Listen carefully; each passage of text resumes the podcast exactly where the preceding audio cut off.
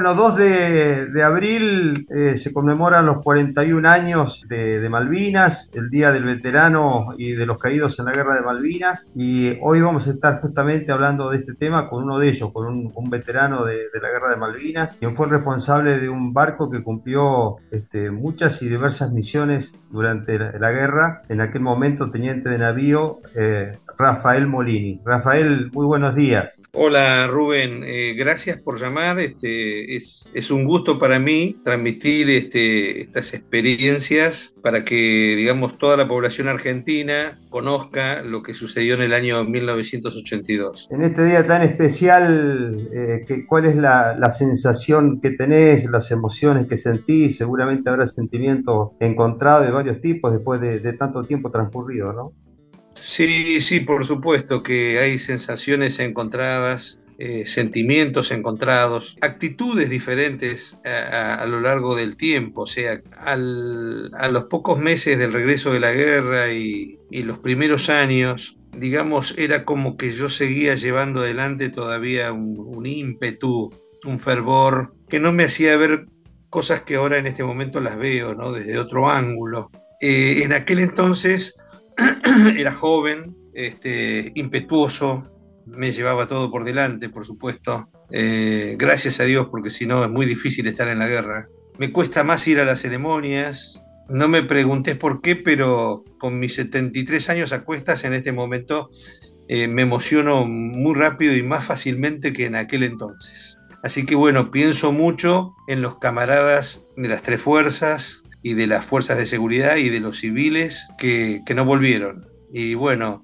todos ellos con, no tengo duda, con el único espíritu de reintegrar las Islas Malvinas al territorio argentino. Bueno, y de hecho se logró durante poco más de dos meses enarbolar el pabellón argentino y de alguna manera, eh, independientemente de los análisis estratégicos o políticos que se hagan de este tipo de decisión, se logró reavivar una llama que estaba bastante apagada. Y bueno, eh, uno ve con gusto en este momento que muchos jóvenes, y bueno, tu caso, que por supuesto a mí me llena de satisfacción conocer gente como vos y como otros jóvenes argentinos preocupados por, por este hecho y básicamente apuntando a que los argentinos no nos olvidemos que las Islas Malvinas son argentinas, o sea, siempre serán argentinas. O sea, el pueblo inglés y eh, las Fuerzas Armadas inglesas y los políticos ingleses tienen que saber que nosotros nunca vamos a cejar, nunca vamos a ceder un milímetro de nuestros sentimientos hacia las Islas Malvinas,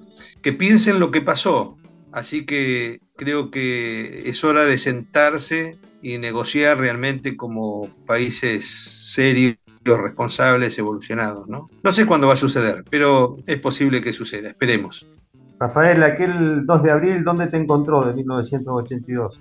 Yo estaba de paz en la Escuela Naval, era jefe de año, jefe de segundo año de la Escuela Naval Militar. Este, un hermoso destino, inolvidable, formando cadetes, formando el futuro de la conducción de la Armada. Y bueno, ahí me encontró de sorpresa, este, a la semana de haber tomado Malvinas, fue mm, como ahora, Semana Santa. Yo estaba solo en La Plata, vivía con mi señora y mis hijos, ya tenía tres hijos yo, y estaba solo porque mi señora se había venido acá a la ciudad de Punta Alta, de donde estamos hablando ahora en este momento, vecina a Puerto Belgrano. Bueno, estando en mi casa me recibí un, un cabo segundo que me vino a buscar a casa. En aquel entonces no había la facilidad de los teléfonos de ahora y de, de los celulares, así que me fue a buscar un cabo que el oficial de guardia tenía que hablar conmigo y cuando me presenté en la escuela naval me dijeron que me tenía que destacar esa misma noche, 3 de la mañana, desde Palomar, en un avión de la Fuerza Aérea a, Malvinas. Así que bueno, eh, fue un momento muy particular, muy duro. Este, se empezaron a cruzar por mi mente y mi cabeza mil ideas, mil imágenes, casi todas lúgubres, parecían todas del fin del mundo, del infierno.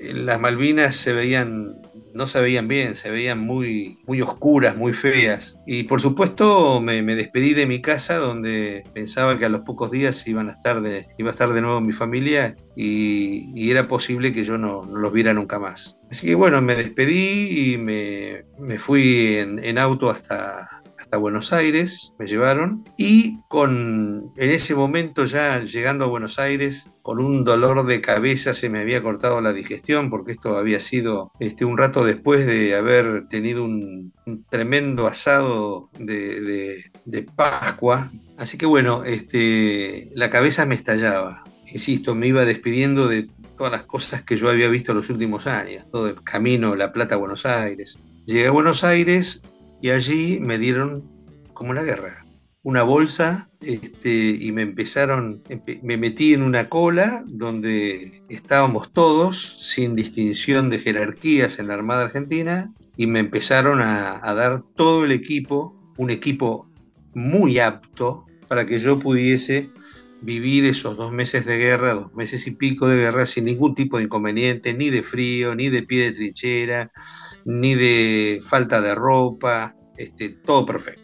El hecho más importante de ese día, la noche, logré hablar por teléfono con mi padre, le dije que juntara a mi madre y a la fuera a buscar a mi señora a la casa de mi suegra, que es esta casa actual donde yo estoy donde viviendo donde estoy viviendo, perdón. Y bueno, y, ahí me despedí telefónicamente de mi señora, que me atendió primero, que me dijo con mucha tranquilidad, Rafael, anda tranquilo que voy a cuidar a tus hijos. Este, luego pasó mi padre, que era una persona de muy pocas palabras, muy introvertido, y me dijo, cuídate, Rafael, cuídate. Bueno, ok, me voy a cuidar. Y cuando ya el teléfono me, me lo pasó a mi madre, se lo pasaban a mi madre, yo estaba totalmente quebrado y llorando en silencio porque no, no quería que, me, que del otro lado de la línea me escucharan, este, porque yo estaba convencido de que no iba a volver.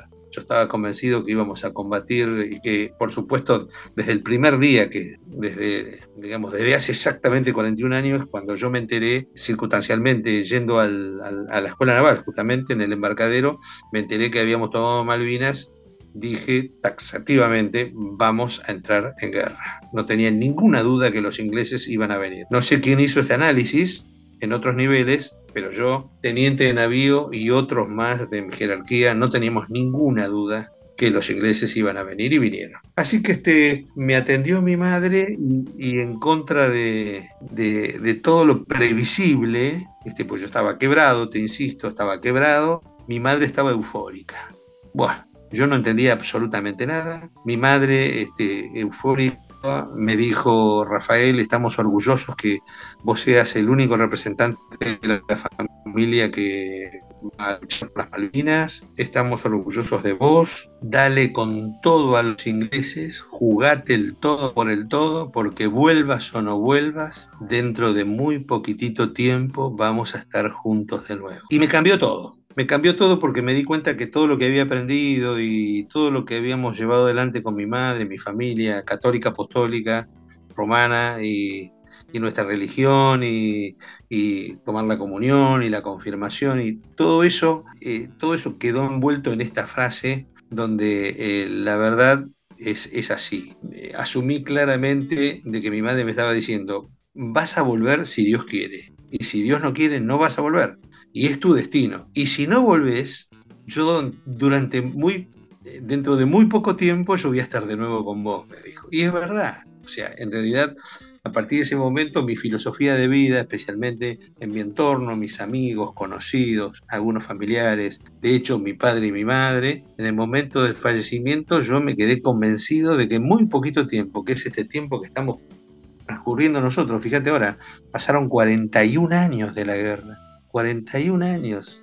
Y yo miro para atrás y digo, fue ayer, fue ayer, no, 41 años. Ya se pasó casi la vida. ¿Qué nos queda? Y, ahí me di cuenta que, que también este, no tenía que andar preocupándome y fui, no te digo con una sonrisa, sería hipócrita o falso de parte mía, pero yo fui a la guerra con otra actitud, este, fui más fresco, y más positivo en todo. Bueno, y Dios no quiso, mira que picaron muchas balas alrededor mío.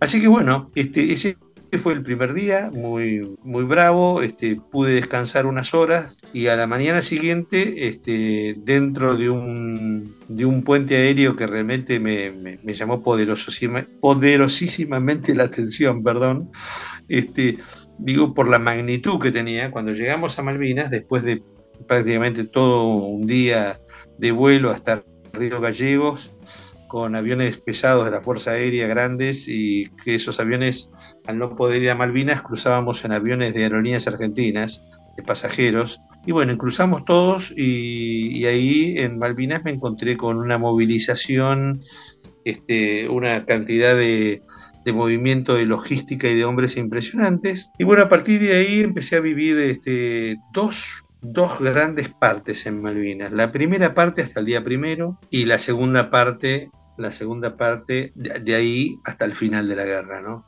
La primera parte fueron preparativos, donde al principio no nos habíamos dado cuenta y, empezamos a insistir a medida que nos acercábamos, empezamos a insistir mucho en la preparación espiritual de la gente. O sea, empezamos a, machacar mucho, machacar mucho, eh, entiéndase, en, en tratar de que todos sean aguerridos y todos sean firmes y que combatan con, este, con decisión, sabiendo por qué estábamos ahí y por qué nos teníamos que jugar. Así que, bueno, hubo una acción psicológica muy fuerte por parte de, mis dos oficiales. Este, tenía dos oficiales jóvenes excelentes, un teniente de corbeta de apellido Bernetti, que después se retiró enseguida y está viviendo en Estados Unidos, y un teniente de corbeta Guilizasti, que lamentablemente murió en un accidente al año siguiente en el sur con un tiro lamentablemente. Así que bueno, pero esos dos oficiales este, me dieron un apoyo tremendo, la gente entró en un convencimiento muy interesante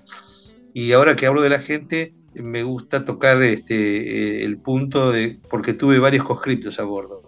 Llegué a tener siete conscriptos que tuvieron un comportamiento excelente. Excelente en todo sentido, en voluntad, en ser aguerridos, en el combate, disparando. Yo siempre que me contacto con ellos, eh, les hago alguna broma de los chicos de la guerra, ¿no? Y se ponen locos, se enfurecen totalmente porque ellos en ese momento este, se sentían hombres y, de la guerra volvieron más hombres todavía, ¿no? Así que bueno, este, con eso creo que te, te aclaré bien lo que opino al respecto. Eran todos jóvenes ya, jóvenes de 20 años y que fueron de fundamental ayuda de mano de obra en todas las operaciones, particularmente las de carga que, el buque hizo. El, buque le hizo apoyo logístico, navegamos más de 2.000 y pico, 2.500 millas en toda la guerra y le hicimos apoyo logístico de la Gran Malvina a una, una pista de aviación naval que había en, una isla al norte, este, en, en, una bahía que se llamaba Bahía Elefante. Luego a un puesto del ejército argentino en, Puerto Harvard, que eh, Argentina denominó Puerto Mitre, y al sur un puerto de la Gran Malvina que se llamaba Fox. Le pusimos nombre eh, eh, Puerto Zorro. Y en la soledad, fundamentalmente, el apoyo fundamental que hicimos desde el punto de vista de la logística fue llevarle permanentemente logística a Bruce Green, Darwin, que fueron los que primero entraron en combate con los ingleses. Y ahí había eh, aviones de Fuerza Aérea y helicópteros de ejército. Así que bueno, muchas navegaciones, navegaciones difíciles, particularmente después del primero de mayo, después de una misión en el norte de la Gran Malvina, llevando refuerzos, munición y materiales de artillería a, la, a la, isla esta donde, está la, donde estaba la pista de aviación naval, a la vuelta nos atrasamos lamentablemente por un incidente náutico, o sea, quedamos los buques varados eh, en, el muelle porque bajó la marea y no, teníamos previsto ese detalle. Digo estábamos porque me iba acompañando un patrullero, un, patrullero de prefectura que me daba apoyo, apoyo de radar, apoyo moral, eh, apoyo físico, eh, nos ayudaba y de paso por cualquier eventualidad éramos dos buques juntos, ¿no? Ahí en el medio de la nada. Así que tuvimos que volver un poco tarde y esa navegación, esa navegación al final terminó siendo toda nocturna al norte de las Islas Malvinas e inclusive el, submarino que estaba ahí este, esperando a los ingleses no se escuchó pasar por arriba de ellos y supuso que éramos buques este, auxiliares. Así que bueno, eh, en ese regreso, en ese regreso se produce un hecho más que trascendente, porque en ese momento ya era, este, uno en la guerra se maneja por muchos aspectos profesionales, pero la intuición, la intuición y las sensaciones no te las saca nadie. Y el tema este resulta que este, yo le decía al, al comandante del buque de prefectura, le digo, no emitamos con radar ni con nada, no hagamos ningún ruido, no, no, no, nos comuniquemos entre nosotros porque nos van a tomar marcación y nos van a atacar. Este, independientemente que yo le suponía que podía haber también algún submarino inglés, ¿no? Que después se confirmó que había en la entrada de Puerto Argentino, seguro. Así que bueno, eh, navegando de noche, llegamos a las 3 de la mañana al norte de Puerto Argentino y ahí sí rompí el silencio y le digo, Che, este, escuchame una cosa, vamos a fondear acá, busquemos un fondeadero, había un lugar apto, porque si entramos a Puerto Argentino ahora en la oscuridad, en la noche, que está todas las los vigías y demás, alguien va a ver dos manchas negras o no se van a enterar de que estamos entrando nosotros y nos van a tirar todo. Y cuando tira uno, tiran todos. Así que me quedé fondeado afuera. Y justo esa noche, como estaba previsto, el, enemigo estaba muy, muy cercano. Y bueno, a las cuatro y pico fue el ataque de los Vulcan y a las siete y pico, ocho de la mañana, yo estaba desayunando en, la cubierta del buque, este, viendo el humo que salía de las bombas del Vulcan. Concretamente, este, me pongo de acuerdo con el de prefectura y le digo, mira, vamos a esperar un rato y entramos. Pero resulta que en eso veo en el horizonte, había, aparecieron como 10, 12 puntitos negros y me di cuenta rápidamente que era un ataque aéreo. Así que llamé a Puerto Argentino, le avisé de que se iba a producir un ataque de aviones que venían del, del noreste. Y de, bueno, de hecho, todos esos aviones todos pasaron arriba nuestro, ¿no? Evidentemente, ni se, casi pienso yo que por ahí ni nos vieron, ni nos vieron y pasamos desapercibidos porque la intención de ellos era los buques más grandes, los cargueros. Bueno, y, por supuesto pasaron y atacaron y la reacción antiaérea de Puerto Argentino fue apoteótica, fue una cosa... Yo creo que volaban hasta zapatos desde Puerto Argentino al aire, cohetes, misiles, munición.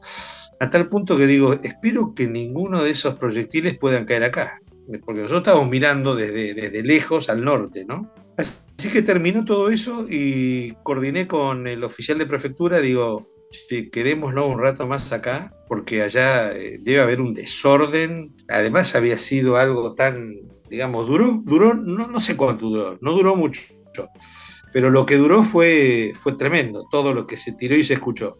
Entonces nos quedamos, almorzamos ahí fondeados y digo, bueno, yo ahora descanso un rato y a la tarde, antes que anochezca, sí entramos, porque si no se hace muy tarde. A las cuatro y media, más o menos, cinco menos cuarto, tomo la decisión. Estaba tomando un café con leche, siempre, me agarra con, siempre me agarra con un café con leche en la mano. Estaba mirando el horizonte, era un día espectacular, era un día de, de Centroamérica y miro el horizonte, dos puntos que se acercaban rápidamente. Así que los miré con prismático y eran dos helicópteros. Así que me fui al puente, ordené zarpar. Decía Puerto Argentino que estaba zarpando porque venían dos helicópteros en acercamiento y posiblemente nos iban a atacar. Y de hecho, un helicóptero se fue a otro lugar, cambió su rumbo. Y uno de los dos helicópteros se acercó a nosotros y desde detrás de una isla empezó a hacernos fuego y a dispararnos, a dispararnos, a disparar. Nosotros teníamos eh, en el buque, después de todo este combate que duró, calculo yo, entre 25 y 30 minutos, aproximadamente unos 150 impactos, de los cuales los que estaban en el, casco pegaban ahí y quedaban. Y los que estaban en la superestructura atravesaban toda la superestructura, o sea, donde estaba el puente, mi camarote, el camarote de la gente, el comedor, todo eso atravesaban todo el buque, los impactos, Ahora, eh, éramos 17 hombres y sinceramente fue una cosa, fue un milagro, no, no hubo ni un, ni un herido, ni un herido. Así que bueno, empezamos a responder, empezamos a tirar con lo que teníamos. Contámosle a la gente que nos está escuchando que el, barco que, vos tenías a cargo era un barco de carga, no estaba artillado, o sea, no tenía armamento pesado, tenía no, no, no, no, no, lamentable, lamentablemente, si me hubieran puesto, claro, en lugar de si me hubieran puesto, el helicóptero. Ah, Si me hubieran, si me hubieran instalado de una de esas casualidades una 12,7 en el buque, el helicóptero no, no contaba el cuento. De hecho, de hecho, después me escribió el comandante del helicóptero que tuvo siete impactos, inclusive uno en el casco a la derecha, que le rozó el casco, que le rompió la carlinga de, del plástico ese que lleva el helicóptero. Le rompimos el parabrisas, este, le produjimos eh, varias averías, pero la más importante fue que le atravesamos el, el tanque de combustible y empezó a perder combustible. Por ahí escuché que, la orden que te estaban dando era que, te repliegues con el barco y que busques refugio y vos le decías, no, no, pero estamos en persecución. Y vos estabas persiguiendo con el barco el helicóptero. Sí, no. Yo les dije a Puerto Argentino, el helicóptero se va averiado, me está con su persecución. Sí, una cosa ridícula. Bueno, ahora a la distancia, ¿no? Con los años. Porque en ese momento yo ni siquiera me puse a pensar si el helicóptero tenía cohetes. O sea que ni siquiera traté de observar para ver si tenía cohetes. Mi objetivo era voltearlo. Yo estaba ciego por, por voltearlo. Estaba excitadísimo por voltearlo. Y de hecho, en algún momento del combate, el helicóptero este, se retira y da una vuelta por la isla y se mete en una zona rocosa. Y yo tratando de ir al otro lado de la isla, cómicamente, porque si yo me iba al otro lado, el helicóptero por arriba se iba al otro lado y se terminó el tema. Sin embargo, el helicóptero se fue a un lugar, eh, digamos, digamos, se ocultó entre medio de una zona rocosa y cuando yo lo veo en mi navegación hacia el norte de ese islote, donde el helicóptero se escondía, lo encuentro. Entonces, en ese momento uno no tiene tiempo de mirar la carta para ver si tiene profundidad, si hay rocas. Yo encaré con el buque a máxima velocidad este, encaré con el buque y le íbamos disparando. Y asombrosamente el helicóptero no reaccionaba y salía humo del helicóptero. Entonces, este, claro, yo, yo estaba fuera de sí. En ese momento el helicóptero logra, estaba casi con los patines en el agua, tocando el agua. Entonces yo me di cuenta que tenía problemas. Así que fue peor. Yo a mí nadie me iba a impedir que yo siguiera atacando ese helicóptero. Así que lo seguí atacando y cuando el helicóptero se, se retiró, que yo lo perseguí durante unos minutos, este, le avisé a Puerto Argentino con la radio que tenía un impacto. La radio había recibido un impacto directo de proyectil de 12,7 y seguía funcionando milagrosamente. Le avisé, el helicóptero se retira averiado, me destaco en su persecución. Bueno, ahí en operaciones de Puerto Argentino se, no lo podían creer que, que yo dijese esa frase.